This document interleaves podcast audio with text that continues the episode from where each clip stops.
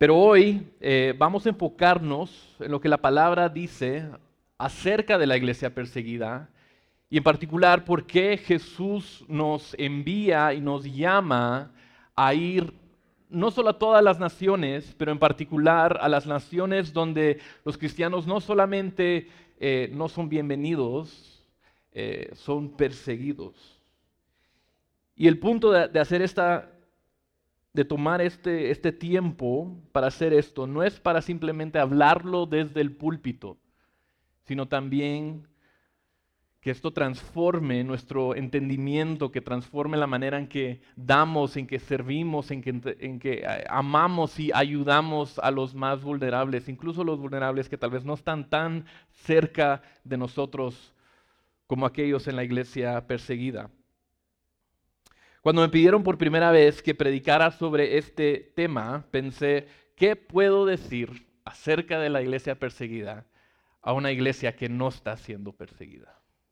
Posiblemente cuando piensas en la persecución, piensas en la persecución en la misma Biblia, ¿verdad? Juan el Bautista, Esteban, Pedro, Pablo, todos los discípulos y apóstoles fueron perseguidos, encarcelados y en la gran mayoría de los casos perseguidos hasta la muerte por su fe. O quizás piensas en aquellos lugares al otro extremo del mundo, donde hoy mismo existe persecución violenta y la represión ideológica de parte de gobiernos autoritarios que hacen todo en su poder para extinguir el Evangelio. Y quizás piensas en estas cosas y piensas, mejor pensemos en otras cosas. Porque no es para nada agradable pensar en estos temas difíciles que a cualquiera de nosotros pudiera causarnos temor. Hace poco estaba conversando con un pastor con más de 30 años de experiencia en ministerio en Guatemala y le pregunté cuál creía que era el mayor temor de los pastores guatemaltecos. Su respuesta fue la pérdida de poder y la persecución. La iglesia tiene miedo de perder las libertades y los privilegios que, que disfrutamos hoy o de llegar a ser como uno de esos lugares, tal vez al norte de África, el Medio Oriente o en Asia, de los cuales solamente leemos en las noticias o vemos en las redes sociales. Por lo que, mientras estudiaba este pasaje en Mateo 10, me puse a pensar, si vamos a hablar de la persecución, debería intentar eh, asustarte y compartir historias terribles de cristianos perseguidos en países cerrados. Debería hacerte sentir culpable, porque tú disfrutas de libertad religiosa mientras otros están en prisión simplemente por llevar este mismo libro en sus manos. O debería usar esta oportunidad para advertirte de la persecución que podrías enfrentar si como cristianos perdemos la influencia eh, cultural o la prominencia o el poder que actualmente tenemos. Quizás nadie nos persigue hoy, pero si no votamos de cierta manera, esto nos podría suceder a nosotros también. No pienso que eso sea la respuesta correcta en base a este pasaje. Si eres el tipo de persona que lee pasajes como Mateo 10 o Juan 15, 2 Corintios 12, que tratan eh, de la persecución violenta, la traición, la opresión, el sufrimiento o incluso la muerte que los discípulos de Jesús enfrentarán. Si lees todo eso y únicamente sientes temor, quiero animarte a considerar lo siguiente. La siguiente pregunta. ¿Podría ser que el Señor haya incluido no solo advertencias, sino también promesas de que seremos perseguidos por una razón mucho mayor que simplemente asustarnos. ¿Será que Dios quiere llenarnos de esperanza cuando leamos estas historias, estos relatos, estas promesas, estas enseñanzas, en lugar de temor? ¿Cómo es posible? Pues entrémosle al pasaje. En Mateo 10 eh, arribamos a un momento nunca antes visto en el ministerio de Jesús. sus discípulos que hasta ahora solo habían seguido a su rabí, lo habían oído enseñar, lo habían visto eh, realizar milagros, le habían hecho preguntas, en este capítulo reciben instrucciones para ir, para proclamar el mensaje que Jesús había estado proclamando y hacer el mismo tipo de obras milagrosas que Jesús había hecho. Es como que si pasaran de ser solo oidores a ser hacedores. Ellos ahora no solo están siguiendo a Jesús, también están siendo enviados por Él.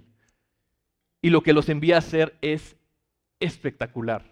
Miren el versículo 1. Llamando a sus doce discípulos, Jesús les dio poder sobre los espíritus inmundos para expulsarlos y para sanar toda enfermedad y toda dolencia. Es increíble. Y quizás lo sería también para los lectores originales de este Evangelio. Quizás es la razón por la cual eh, Mateo, el autor, enumera los nombres de todos los discípulos que recibieron este mandato.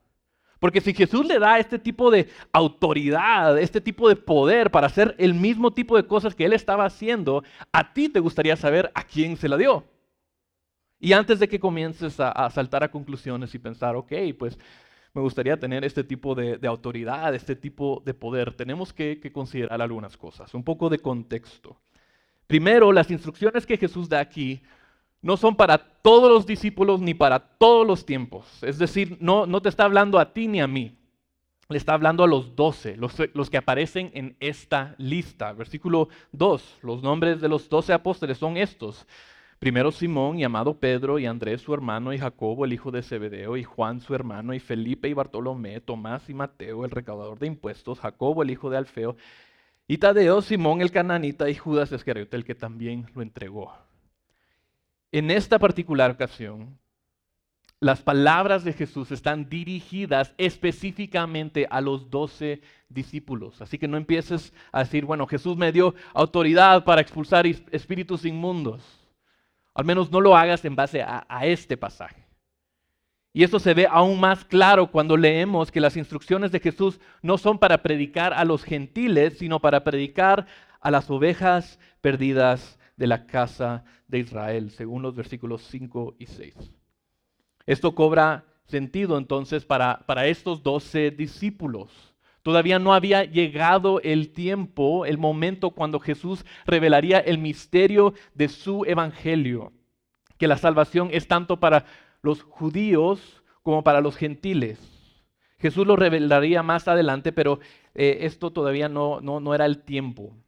En este momento Jesús tenía el propósito específico para estos discípulos aquí en esta lista, que proclamaran el reino de Dios a los judíos y en especial, como lo vemos en el versículo en versículos 7 y 8, Jesús les encargó a que fueran a los enfermos, los moribundos, los poseídos por demonios y los despreciados, que fueran a los vulnerables. Ahora bien, el que Jesús le esté hablando a los doce no implica que no hay nada aquí para nosotros hoy, los lectores de hoy en día. En realidad, conforme progresa el capítulo 10, los mandamientos de Jesús se vuelven cada vez más eh, generales y hay mucho que debemos tomar muy en serio. Y aunque es una comisión específica para sus doce discípulos, al final de este evangelio Jesús les iba a dar una gran comisión, ¿verdad? Que implica que todos los discípulos hagan discípulos que hacen, discípulos que hacen, discípulos de todas las naciones, no solo de la de los judíos. Y entonces esta misión temporal que vemos en Mateo 10 realmente es de muchas maneras como un anticipo de la gran comisión que iba a venir en Mateo al final de este Evangelio, de lo que iba a venir más adelante. Y los versículos 5 al 15 del capítulo 10 describen lo que ellos iban a enfrentar. Irán a las ovejas perdidas, levantarán muertos, sanarán enfermos, echarán fuera demonios, proclamarán que el reino de Dios está a la mano, no guardarán dinero, ni comida, ni vestidos para sí mismos, viajarán solo con la ropa que llevan puesta, encontrarán oposición, pero no ofrecerán resistencia ni, ni lucharán, más bien seguirán su camino e irán donde sean bienvenidos. Esto es una esta es una descripción, esta es una descripción asombrosa de la obra misionera y de lo que podemos esperar hoy. Sin embargo, ninguna descripción de las misiones está completa sin la presencia de la persecución inevitable que seguirá. Entonces, vamos a leer los versículos 16 al 23 y luego vamos a ver una pregunta en base al texto y hacer cuatro observaciones o, cuatro respuestas, dependiendo de cómo lo quieras ver. Versículo 16. Jesús dice, miren, yo los envío como ovejas en medio de lobos. Por tanto, sean astutos como las serpientes, inocentes como las palomas. Pero cuídense de los hombres, porque los entregarán a los tribunales y los azotarán en sus sinagogas. Y hasta serán llevados delante de gobernadores y reyes por mi causa, como un testimonio a ellos y a los gentiles. Pero cuando los entreguen, no se preocupen de cómo o qué hablarán, porque a esa hora se les dará lo que habrán de hablar porque no son ustedes los que hablan, sino el Espíritu de su Padre que habla en ustedes. El hermano entregará a la muerte al hermano y el padre al hijo, y los hijos se levantarán contra los padres y les causarán la muerte. Y serán odiados de todos por causa de mi nombre, pero el que persevere hasta el fin, ese será salvo. Pero cuando los persigan en esta ciudad, huyan a la otra porque en verdad les digo que no terminarán de recorrer las ciudades de Israel antes que venga el Hijo del Hombre. Hay algo bastante peculiar en la manera en que Jesús comienza esta advertencia. Lee el versículo 16. En solo un versículo aparecen varias imágenes de, animales, ¿verdad? Ovejas, lobos, serpientes, palomas, todo un zoológico, la aurora en este versículo. Y examinaremos esto en un momento, pero veamos lo que Jesús está diciendo. Él dice, miren, yo los envío como ovejas en medio de lobos. Sería una cosa si Jesús les hubiera dicho a sus discípulos, escuchen ovejas, los estoy enviando a un hermoso lugar, pero tengan cuidado, porque en el trayecto podrían haber algunos lobos Así que traten de evitarlo si pueden. Pero eso no fue lo que les dijo. Más bien fue algo así. Jesús dijo, escuchen ovejas, las estoy enviando para estar entre los lobos, justo a donde están los lobos, a territorio enemigo. No es que tengan que pasar por ahí para llegar a otro lugar, ahí mismo es donde las estoy enviando. Y esto es importante, porque tomando el contexto de todos los evangelios, en Juan 10, 11, Jesús se llama a sí mismo el buen pastor. Entonces, esto debería, eh, una pregunta debería llegar a nuestra mente y es, ¿por qué el buen pastor enviaría a sus ovejas a estar en medio de lobos? Dicho de otra manera, la pregunta para nosotros hoy es, ¿por qué Jesús envía, nos llama a ir a lugares, no a todas las naciones, aunque sí, sí, es cierto a todas las naciones, pero en esta ocasión, incluyendo a las naciones donde los cristianos son perseguidos, donde es peligroso seguir a Jesús. ¿Por qué el buen pastor enviaría a sus ovejas a estar en medio de lobos? Esa es la forma en que vemos esta pregunta en este pasaje. Si fueras pastor, este sería el último lugar al que enviarías a tus ovejas. Parte de la tarea de ser un pastor es mantener alejadas a las ovejas de los lobos. Las ovejas son tontas y no se pueden defender. Entonces, ¿qué está declarando Jesús aquí? ¿Por qué lo haría? Pues considero que este pasaje nuevamente nos enseña, nos da cuatro observaciones o cuatro respuestas a esta pregunta. Entonces, la primera es esta.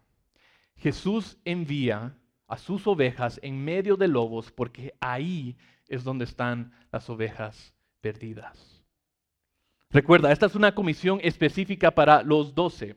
Y Jesús les instruye en los versículos 5 y 6, no vayan por el camino de los gentiles, ni entren en ninguna ciudad de los samaritanos, sino vayan más bien a las ovejas perdidas de la casa de Israel. Jesús ama a las ovejas perdidas. Él ama a las ovejas que están lejos de Él, las que están a punto de ser devoradas por los lobos, las ovejas que ni siquiera saben que tienen a un pastor que las vigile. No sé si esto te recuerda tal vez a alguien que conoces, alguien que está lejos del pastor, alguien que está bien, bien, bien perdido. Esas son las ovejas en las cuales Jesús tiene su mirada puesta, porque las ama. Y podemos ver esto en el mismo Evangelio de Mateo. Considera solamente e, el capítulo anterior. En el capítulo 9 encontramos múltiples relatos de Jesús que, que, buscó y sanó al tipo de personas que cualquier otro líder religioso consideraría en el mejor de los casos una causa perdida. No no hay nada que se pueda hacer para ayudar a esta persona. O, en el peor de los casos, alguien indigno de su atención. En el capítulo 9, versículo 2, Jesús sana a un paralítico y le perdona sus pecados. En el versículo 9, Jesús no solo se junta con los recaudadores de impuestos, sino que llama a uno de ellos a que sea su discípulo, el mismo autor de este evangelio.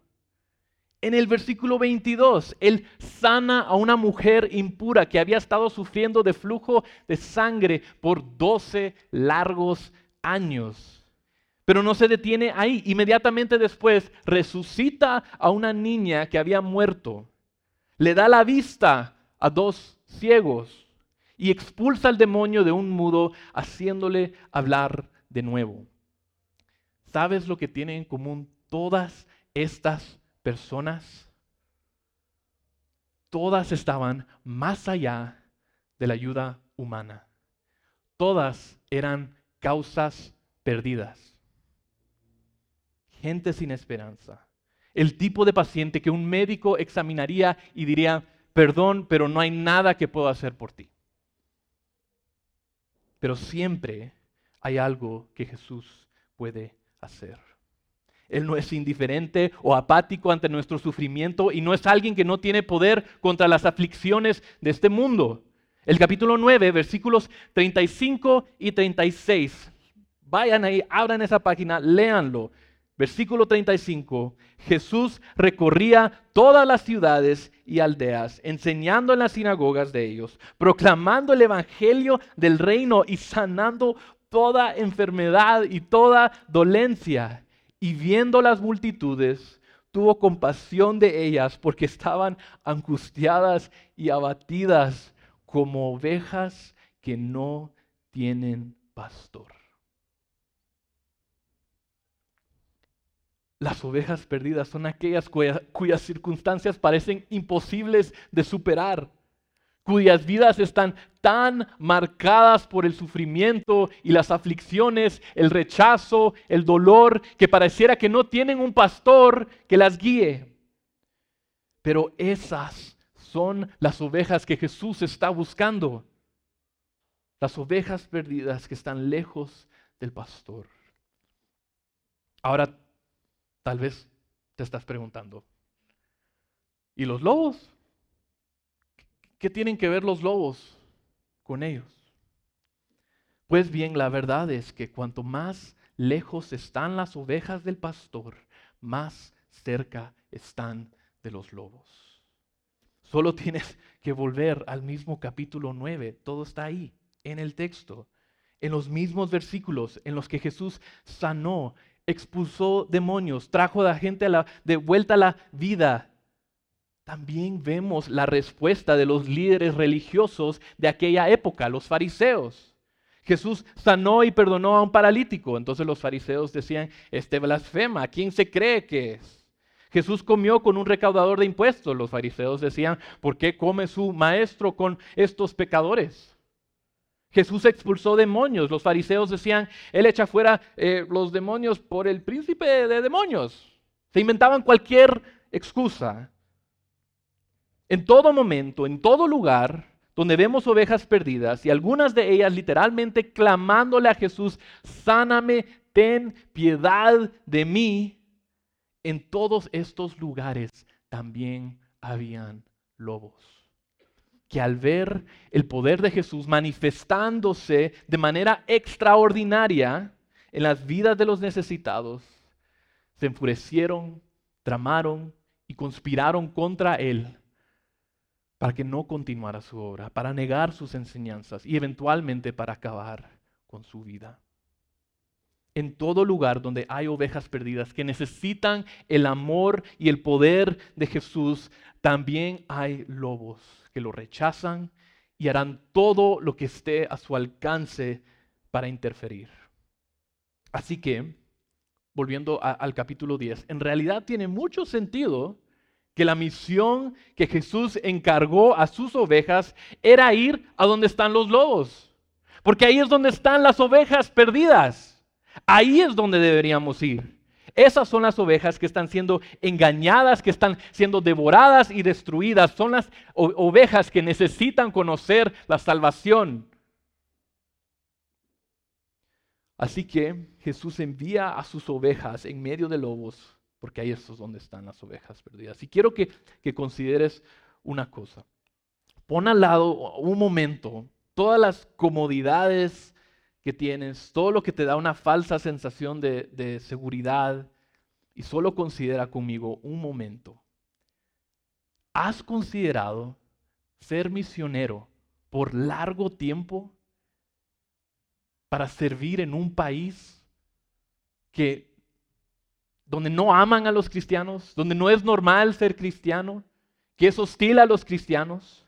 Un lugar donde la persecución no solo es un temor, sino una realidad. ¿Alguna vez has pensado que podría ser tú? Si tu respuesta es no, y en lo profundo de tu corazón, si realmente sos sincero, honesto con ti mismo, sabes que la razón es porque tienes temor, porque ahí están los lobos. Quiero animarte a recordar que no solo hay lobos, también hay ovejas perdidas que no conocen a Dios, están lejos de Jesús, están indefensas y están siendo devoradas por los lobos, como ovejas que no tienen pastor. Aquí nos dice, la cosecha es mucha, pero los obreros son pocos.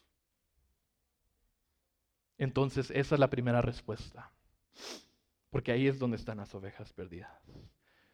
La segunda respuesta es, Jesús envía a sus ovejas en medio de lobos, no para cazar lobos, sino para encontrar a las ovejas perdidas. Esto tal vez puede parecer un poco redundante, pero hay una aclaración importante que tenemos que hacer aquí. Jesús envía a sus discípulos a lugares donde serían perseguidos activamente, pero también les dijo cómo deberían responder cuando los persiguieran. Y la respuesta cristiana a la persecución, como la vemos aquí, no es atacar ni eh, destruir al que te persigue, en realidad es, es todo lo contrario. Jesús los instruye a ser sabios como serpientes e inocentes como palomas. El mejor ejemplo de esto lo vemos, lo encontramos en el mismo Jesús. Cuando fue falsamente acusado, eh, arrestado y luego llevado ante Pilato y los líderes religiosos de ese día. Isaías profetizó sobre este encuentro y anunció que, Jesús sería como cordero que es llevado al matadero. Isaías 53, 7. Qué mejor ejemplo de una oveja en medio de lobos. Pero en todo ese tiempo Jesús no incitó innecesaria o incesatamente a la ira o, o, a causar problemas contra los que los perseguían. Él habló serenamente con sabiduría. Y no encontraron nada malo en él, porque llevaba una vida de pureza como una paloma. Así que el punto es este. Aunque Jesús estaba enviando a sus discípulos a territorio enemigo, él no estaba preocupado por sus enemigos, su principal preocupación era y han sido siempre las ovejas perdidas. Él no está creando un, ejército eh, de cazadores de, de lobos para asegurar un reino terrenal. Vemos en el versículo 23 que literalmente les dice que si son perseguidos deben ir a la siguiente ciudad, porque no te envía para tratar con los lobos. Dios tratará con ellos en su propio tiempo. Eres enviado a las ovejas perdidas. Ahora bien, algunos de ustedes podrían escuchar esto y decir, bueno, quizás somos enviados a las ovejas perdidas, pero ¿acaso no le importa a Jesús el, peligro en el que está poniendo a sus discípulos? Piensa en, los misioneros que están sirviendo en lugares súper peligrosos. ¿Acaso no le importa a Jesús los peligros que ellos enfrentan en, en el norte de África, en lugares como Irán o Somalia, el Medio Oriente, el Asia? Con frecuencia pensamos que si algo es arriesgado o peligroso, entonces no viene de Dios. Pero esto no es verdad. Jesús puede ponernos en situaciones peligrosas, peligrosas, pero no es por desesperación, es por diseño. Y esto nos lleva a, a la tercera respuesta a esta pregunta. Y la tercera respuesta es a Jesús no le preocupa enviar a sus ovejas en medio de lobos porque Él estará con ellas. Los seguidores de Jesús están llamados a ir donde hay gran necesidad. Pero como ya lo hemos establecido, esa necesidad con frecuencia irá acompañada de gran peligro. Y los riesgos o los peligros de los cuales escuchamos, las historias de persecución, pueden hacer a nosotros sentir miedo, pero no al Señor. Y, Él no envía a sus discípulos a lugares difíciles, temeroso por su bienestar, sino en control de, de todo, de manera soberana y amorosa sobre ellos. Esa es la razón por la cual le dice a sus discípulos en los versículos 9 y 10 que no lleven nada. ¿Se dieron cuenta de esto? Si lo leyeron antes. Dice que no lleven nada, no, ni ropa extra, nada, ni comida. ¿Por qué? Porque si el Hijo de Dios por quien todas las cosas fueron creadas, en quien todas las cosas se mantienen unidas, es quien te envía a hacer algo, puedes estar seguro que Él proveerá para todas tus necesidades a medida que avanzas. Es decir, pienso que si yo estuviera en las sandalias de Jesús y tuviera que enviar a mi gente a, algún lugar peligroso, yo les daría todos los suministros y, municiones y todo posible, porque estaría pensando, bueno, mucha, no tengo idea de lo que van a enfrentar, entonces mejor prepárense y lleven todo lo que necesitan. Hasta ahora ha sido terrible para mí, entonces les va a ir peor a ustedes. No va a ser fácil eh, y una vez que se vayan, cada quien por su cuenta. Pero así no lo ve Jesús. Porque con razón, confiando en su poder para cuidar de ellos, en realidad hace lo contrario. Él les dice, créanme, no necesitan nada, no lleven nada. Yo estaré con ustedes. Iglesia, no tenemos que tener miedo de la persecución porque no la estamos enfrentando solos. Ni tenemos que encontrar consuelo o, buscar seguridad en las cosas de este mundo como si ellas pudieran hacer alguna diferencia. Solamente tenemos que recordar que no importa a dónde vayamos, aun si vamos a los lugares más peligrosos, Jesús siempre estará con nosotros. Y esto lleva a la última respuesta, la última razón por la cual Jesús envía sus ovejas en medio de lobos. Número cuatro, Jesús envía a sus ovejas en medio de lobos porque Él lo hizo primero. Todo el ministerio de Jesús se puede resumir así. Él estuvo en medio de lobos para buscar a las ovejas perdidas. ¿Y acaso no es fascinante cuando leemos la descripción que Jesús hace sobre la persecución que sufrirían sus discípulos, que podríamos leerlos, leer esta descripción en primera persona? Jesús podría afirmar, pero cuídense de los hombres porque me entregarán a los tribunales y me azotarán en sus sinagogas. Versículo 18, y hasta yo seré llevado delante de gobernadores y reyes por mi causa como un testimonio. Versículo 19, pero cuando me entreguen, no se preocupen de cómo o qué hablarán, porque a esa hora se les dará lo que habrán de hablar. Y el 22, y seré odiado de todos por causa de mi nombre, pero el que persevera hasta el fin, ese será salvo. Jesús no le está advirtiendo a sus discípulos sobre algo que él mismo no hubiera experimentado. Y al final experimentaría la última forma de persecución, la muerte en la cruz.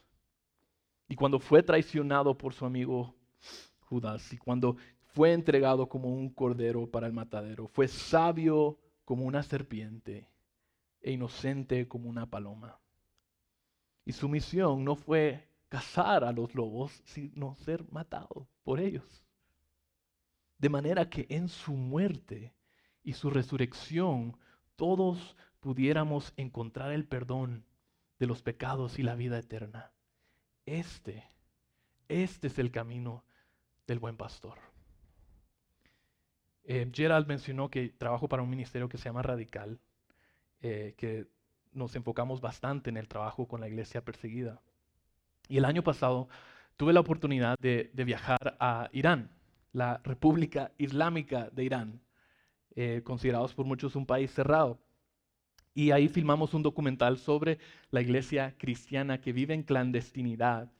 Y durante ese tiempo pude conocer a varios hermanos y hermanas que habían enfrentado persecución por décadas. Conocí a un creyente iraní, un hombre de mi edad, de hecho, llamado Imán. Imán había sido golpeado y mantenido en aislamiento por semanas por su fe hasta que finalmente se vio obligado a abandonar el país para vivir en extrema pobreza como un refugiado indeseable en otro país. Entonces con él me tuve que juntar en Turquía, porque ya no podía estar en Irán con su familia. Y pasé varios días con Imán y en, el transcurso de la conversación eh, con él, él me estaba contando de una ocasión cuando todavía estaba en Irán y fue alrededor de Navidad y él salió a la calle a repartir chocolates y a compartir el Evangelio, a evangelizar en la calle. Y esa noche la policía llegó a su casa y lo metieron en la cárcel. Mi respuesta, tal vez no la más cristiana, fue como que, mano, pero ¿qué estás pensando? O sea, estás en Irán. ¿Quién va a la calle a evangelizar y hablar de Jesús en Irán? Pero su respuesta fue, fue simple. Él me contó que después de ser encarcelado y golpeado varias veces, cuando, cuando él regresaba a su Biblia y cuando él leía los relatos sobre los sufrimientos de Pablo, la lapidación de Esteban, la traición que sufrió él mismo Jesús, él se dio cuenta de que él no estaba solo en su sufrimiento, más bien era partícipe en el sufrimiento de los santos que le habían precedido. Su sufrimiento no era una señal de que estuviera haciendo algo mal, era una señal de fidelidad, de tomar su cruz y de vivir una vida digna del Evangelio. Y es que podemos asustarnos cuando leemos pasajes en la Escritura que describen o nos advierten sobre la persecución, lo cual es perfectamente entendible y natural. Pero, ¿sabes quién encuentra ánimo en los pasajes de la Biblia que describen la persecución? Personas que han sido perseguidas. No me refiero a alguien que es objeto de burlas por lo que cree, sino a alguien que podría morir por su fe. El punto de hablar de la persecución no es para que después del sermón te alejes y vayas diciendo, qué bueno que vivimos en Guate. No quiero ser parte de eso. Eso suena terrible. Si eso es lo que estás pensando, entonces ha quedado expuesto tu, tu idolatría a la comodidad. Más bien quiero que veas el pasaje de hoy a través de los lentes de tus hermanos y hermanas perseguidos. Por eso cuando nuestros hermanos y hermanas están siendo perseguidos, ellos ven a Jesús. Ellos ven a Jesús como el Salvador que no solo ha prometido estar con ellos en su sufrimiento, sino que además ha sufrido por ellos. Ven al buen pastor que se preocupa para las ovejas perdidas. Y si Jesús estaba dispuesto a personalmente enfrentar persecución hasta la muerte para alcanzarlas, ¿por qué no deberíamos también desear alcanzar a todas las ovejas perdidas sin importar el costo? Consideremos pues, hermanos, vivir en obediencia al llamado de Cristo en nuestras vidas, a confiar en Él por completo, no importando cuán grande sea la posición. Porque Jesús va delante de nosotros y estará con nosotros hasta el fin. Y con eso en mente, em, hoy vamos a celebrar la Santa Cena. ¿Sí? ¿Es cierto? ¿Estoy bien? ¿Sí? Ok es que ahora que no soy, no soy pastor regular, no, no sé si lo tengo todo bien, pero sí, vamos a celebrar la Santa Cena.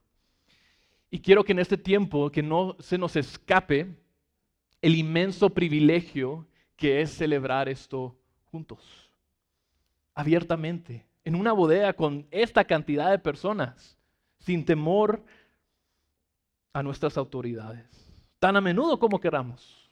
Esto es un privilegio. Y tampoco olvidemos el precio inmenso que nuestro Salvador pagó con su carne y con su sangre para hacernos un solo cuerpo. Y mientras repartimos estos elementos, quiero recordarles que no hay nada mágico místico sobre estos elementos. Vienen en plástico, o sea, lo más cotidiano que hay. El punto son lo que estos elementos representan. El pan nos recuerda de su cuerpo que fue quebrado por nosotros y clavado a una cruz. Y el vino nos recuerda de su sangre, que fue derramada por el perdón de nuestros pecados. Esta santa cena es familiar, es para nuestra familia. Y esa familia se compone de personas que han creído y confiado en Cristo como su Señor y Salvador. Entonces, Padres, ese es un excelente tiempo para evangelizar a sus hijos. Para explicarles por qué tú lo estás tomando. Y si ellos aún no han confesado fe en Jesús, espera. Aún no es tiempo para ellos. Pero explícales por qué si tú sí estás participando. Entonces quiero que tomes un momento ahora para examinar tu corazón. ¿Hay algún ídolo que el Espíritu Santo ha expuesto en tu vida? ¿Algún pecado que confesar? algún hermano a quien pedirle perdón, toma este tiempo para examinarte y para confesar tus pecados.